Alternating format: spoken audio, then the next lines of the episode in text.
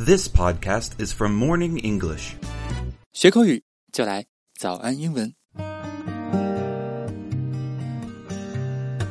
嗨，大家好，我是木木，欢迎大家收听今天的早安英文。 Hi，大家好，我是 Jack。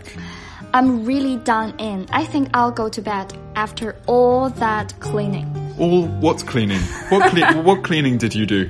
刚刚呢，我说了一个句子，用到了 done in，它的原型是 do in，它表示 exhausted and in need of rest，就是很疲惫，需要休息。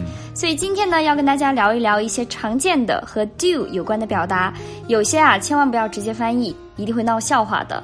今天呢，我们所有的重点内容都给大家整理成了双语版本的笔记。如果大家想要来获取呢，直接在“早安英文”公众号的后台回复“救命”两个字就可以了。所以我们刚刚谈论了这个 do in 有疲劳的意思，接下来来分享几个更加常见的表达。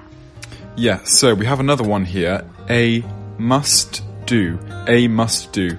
This is something that you should make a concerted effort to do in your lifetime. So you definitely should do it.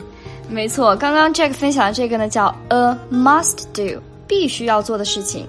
比如说，Oh, a trip to London is a must do. You can really feel the energy there. Yeah, exactly. So anything that you, you feel like you have to do. So you know, uh, see, seeing you uh, the, the, seeing that movie is a must. You can say as well. A must is also okay. 对，没错。我刚刚说呢，去伦敦旅游是一件必须要做的事情，你在那儿会感受到一些能量。那还有什么什么事情是必须要做的，就可以说 a must do。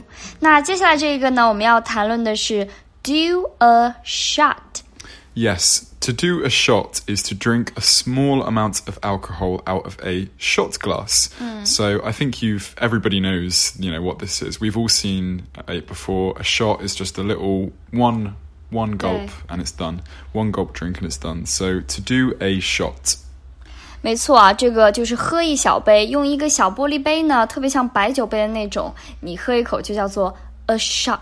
比如说，Let's make a conversation。 Yeah.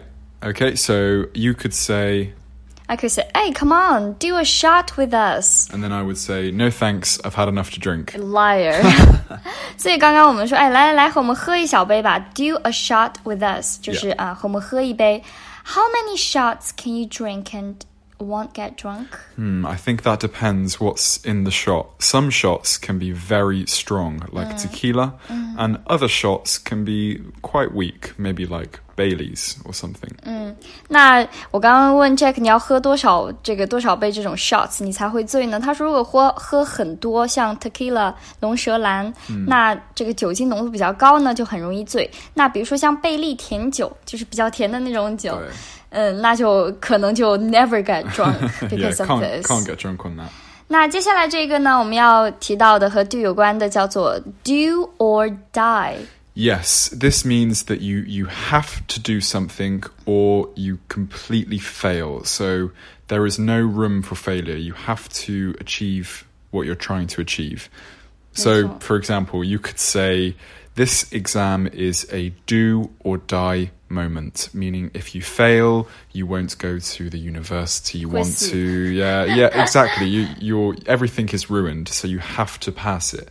So this is how you can use do or die.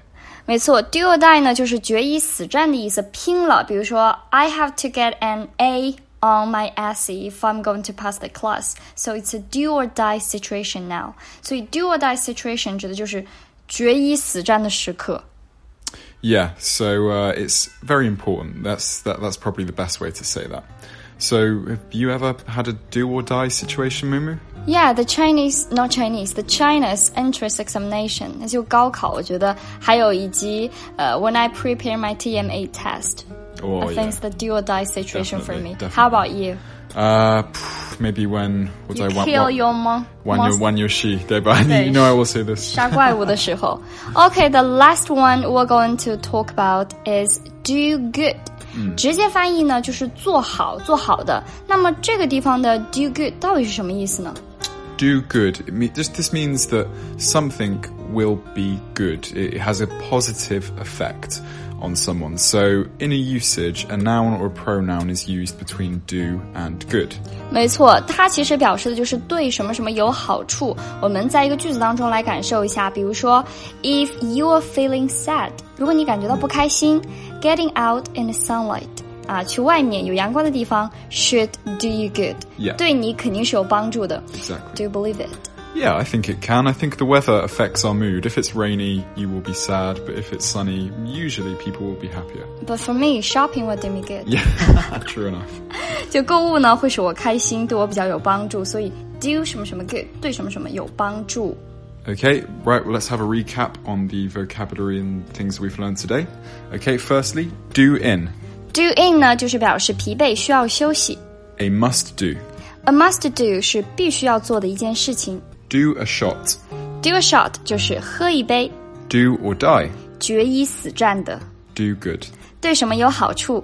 那今天呢，只是给大家分享了一些和 do 有关的一些表达。如果大家想要更加系统的跟着早安英文来学习英语呢，就可以来早安英文公众号的后台私信回复“救命”两个字就可以了，了解更多的详情。我是木木，Wash Jack. 我们下期见啦。Bye bye.